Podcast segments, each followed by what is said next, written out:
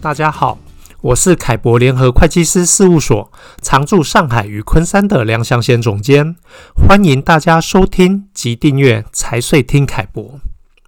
疫情袭扰超过一年多了，因各地区检疫隔离的要求，过往正常的差旅与两岸生活模式几乎被中断了。尤其是迄今未再返回大陆的台湾人，可能近期呀、被社区物业公司通知，新的一年物业管理费用啊在扣款的时候失败。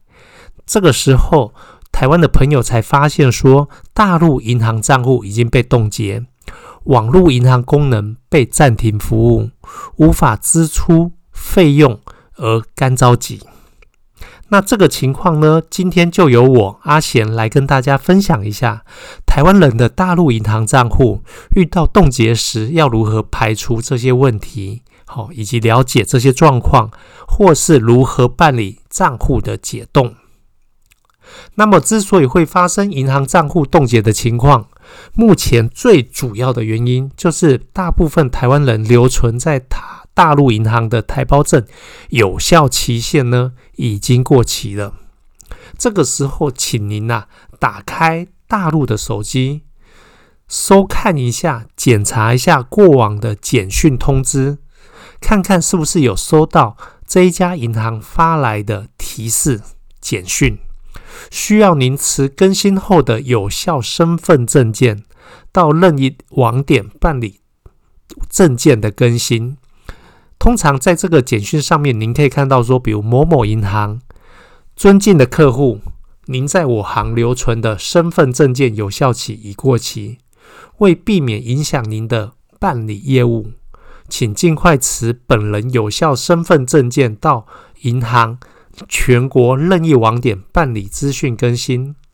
如您未在我行开户，或您已到我行更新了身份证件资讯的，请忽略该简讯。如需了解详情，请关注某银行客服的微信公众号，直接回复“完善资讯”即可。那么呢，我们就可以在这则简讯的范例上面看到，像这样的陈述就不是所谓的诈骗简讯。但是如果这个简讯上面有奇怪的网址连接，或者是比较特别的电话号码，那么就建议客户您啊不要乱按或乱拨打。一定要回到这个银行的官网的客服号、它的公众号、小程序或者是 APP 来查阅。好，那再来呢，就是留存在大陆银行的客户身份资讯呢不完整，也就是说，按照目前的金融机构客户身份识别和客户身份资料和交易记录保存管理办法的规定。在基本信息需要完善，比如性别、国籍、证件类型、证件有效期截止日、手机号码、民族、常住的地址、好电子邮箱，这个不是必要的哈。或在职业信息部分呢，需要填入我们这些识别人的企业，比如说他的企业或他的。职务类型，比如说像企业管理人员、普通职员、私营企业人员、其他管理人员、专业人士、自由职业人士、专业技术工人或家庭主妇啊、老师、学生等等，那个就是要填入这些信息来完善它。比如说，我你会在简讯上面看到，比如说上海某行，他会写到：尊敬的客户，我行根据监管机构规定开展。个人客户身份信息核实工作，为保护金融消费者的合法权益，防止您的账户被不法分子冒用，请尽快持本人有效证件到某行上海市任意网点办理资讯更新。如有疑问，请致电九五五五某某客户服务热线，或至我行上海市任意网点咨询。好，也就是说，这样的信息，它是在通知我们客户要去完善您留存在该银行的个人资料。那这些资料上面如果有空缺，其实您在提提交资料的时候，它就无法进行到下一步，那也就无法启用了您的银行账户。那再来第三个，也就最后一个，就是说，假如台湾人呐、没有依照非居民金融账户涉税资讯尽职调查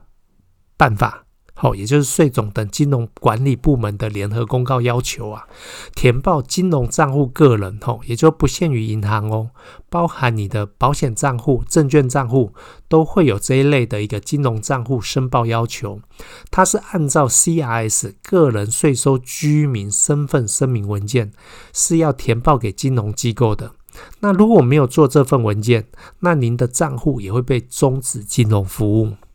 所以以上以上三项呢，这正是近年来在大陆工作跟生活的台湾人常会询问的：为何在大陆银行开户，除了台胞证外，竟然还要提供台湾的身份证号码？那主要就是因为在这些声明文中文件中呢，需要录入台湾身份证号码，作为非居民个人的纳税人识别号，也就是所谓的 TIN。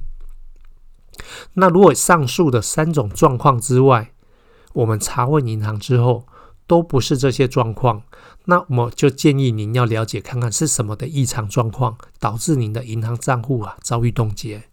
好，假设如果是您的境外提取现金超过了该年度十万人民币的限额，导致当年无法在台湾提现，那这只是上了境外提现的黑名单单。当年以及下个年度呢，是无法使用境外的提现功能，所以境外如果要使用现金，建议大家要用有银联功能的刷卡，而不要直接去提取现金了哈。那另外呢，还有一些特别的原因异常的交易而造成了账户的冻结，或是密码输入多次错误而导致的锁卡，那这种情况呢，就需要您本人呐、临柜解释异常交易。或重新办理啊密码的解卡，好，那目前仍然有不少的台湾人因为啊暂时不跨境出差，也要避免两岸都要检疫隔离十四天的麻烦的地方，所以如果在大陆的台资银行有开户，因为台资银行对台湾的客户的资料更新跟是身份识别啊，他在开户的时候可能都会留存有您的台湾手机号。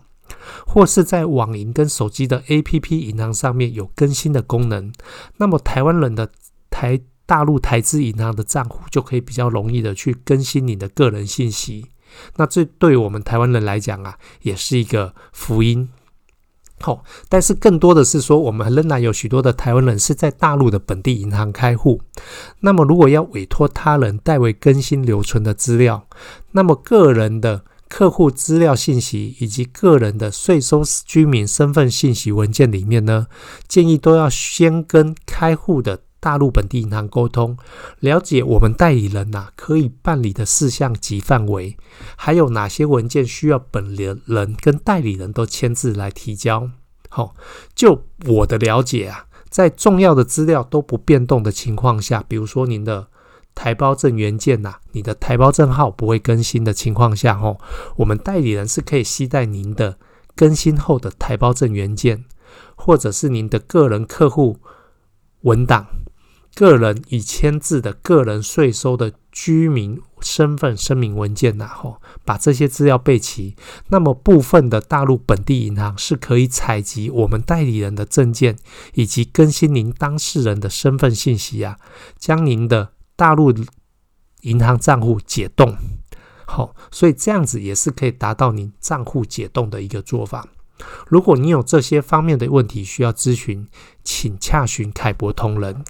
那谢谢大家今天的收听，也请大家定期关注我们凯博观点，上面会有更多更详尽的文章分享。最后啊，希望疫情能赶快过去，也祝福大家平安健康，拜拜。